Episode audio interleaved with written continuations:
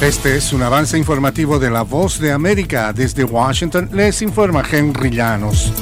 La propuesta del presidente Joe Biden para que los legisladores del Congreso analicen la prohibición de acceso a armas de asalto será nuevamente tema de discusión. Nos informa Judith Martín. Mientras los californianos asimilan la tragedia de dos tiroteos masivos, el presidente Joe Biden manifestó su apoyo a las medidas de control de armas presentadas por la senadora demócrata Dianne Feinstein para renovar la prohibición de armas de asalto de 1994. Sin embargo, con los republicanos controlando la Cámara de Representantes y la Corte Suprema con una tendencia fuertemente conservadora, el panorama legal para un mayor control de armas en Estados Unidos se anticipa sombrío. Judith Martín Rodríguez, Voz de América. Y poco después de la peor masacre en la historia del condado de Los Ángeles, el gobernador de California se encontraba en el hospital para reunirse con heridos en el incidente. Sus colaboradores lo apartaron y le informaron de otro tiroteo masivo en otro extremo del estado. La noticia de que un hombre armado había asesinado a siete personas en en dos granjas de hongos en un pintoresco tramo costero del norte de California llegó apenas horas después de que el gobernador Gavin Newsom habló de su hartazgo y frustración con los tiroteos masivos.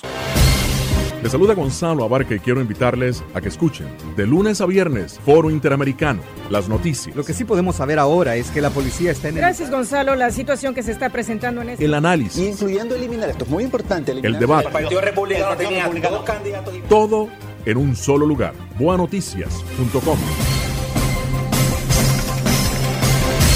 Organizaciones sociales reconocen avances en la ley para el voto de salvadoreños desde el extranjero, pero advierten que pueden generar distorsiones a nivel político.